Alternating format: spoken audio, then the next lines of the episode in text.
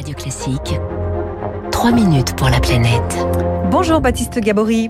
Bonjour Aurélie, bonjour à tous. Demain soir sur Arte sera diffusé un documentaire intitulé Climat, mon cerveau fait l'autruche. Ce film pose la question suivante. Pourquoi en dépit de l'imminence de la catastrophe climatique ne parvenons-nous pas à changer nos modes de vie? Y a-t-il une explication scientifique à cette inertie, Baptiste? Oui, les, neuroscientifiques hein, se penchent sur la question depuis euh, maintenant des dizaines d'années et ils commencent à trouver des, explications euh, scientifiques dans le cerveau même de l'homme avec déjà ce qu'ils appellent des biais cognitifs. Le premier, c'est un biais, ce qu'on appelle le biais euh, d'optimisme, c'est-à-dire que la majorité de la population estime que l'impact du changement climatique ne va pas les toucher à l'échelle individuelle. Alors c'est un biais qui concerne tous les tous les sujets. 80 à 90% de la population est concernée par ce biais et pense qu'il lui arrive qu'il lui arrivera plus euh, de choses heureuses, y compris donc ne pas être touché par l'impact euh, du changement climatique le cerveau, en réalité, est peu enclin à croire au désastre, d'autant plus que les conséquences du changement climatique sont toujours perçues comme assez euh, lointaines. Et puis, il y a aussi ce que les scientifiques appellent un biais de confirmation, c'est-à-dire que le cerveau fait automatiquement un tri sélectif de l'information.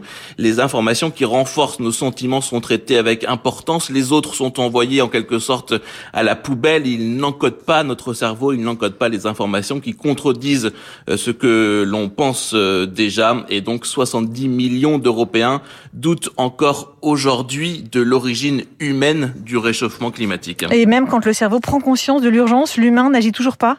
Oui, alors il y a ce que les scientifiques appellent la diffusion de la responsabilité ou autrement dit euh, l'effet euh, spectateur, c'est-à-dire que si les autres n'agissent pas, il n'y a aucune raison pour que moi-même je décide d'agir. Et puis il y a les habitudes inconscientes, celles qui sont euh, nichées au plus profond de notre cerveau et qui guident discrètement nos achats.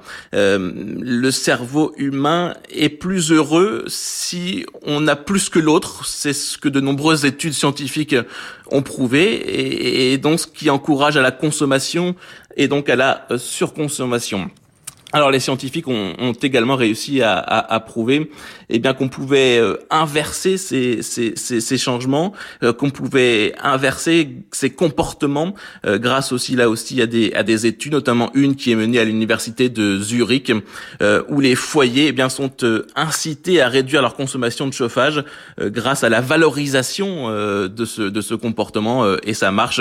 Le documentaire qui sera diffusé demain soir hein, sur Arte est très intéressant et rappelle également tout de même hein, que les comportements individuels, c'est-à-dire les gestes du quotidien, ne pèsent que pour 25% des émissions de gaz à effet de serre dans le monde. C'est-à-dire que euh, ces gestes du quotidien ne représentent qu'un potentiel de baisse des émissions de 25%. Euh, le cerveau qui bloque ces gestes du quotidien donc euh, est minoritaire dans l'inaction climatique. Le plus important restant évidemment hein, les politiques publiques qui sont mises en place. Climat donc mon cerveau philotruche, c'est passionnant et c'est à découvrir demain soir sur Arte. Et voilà, le rendez-vous est pris. Merci Baptiste Gabory.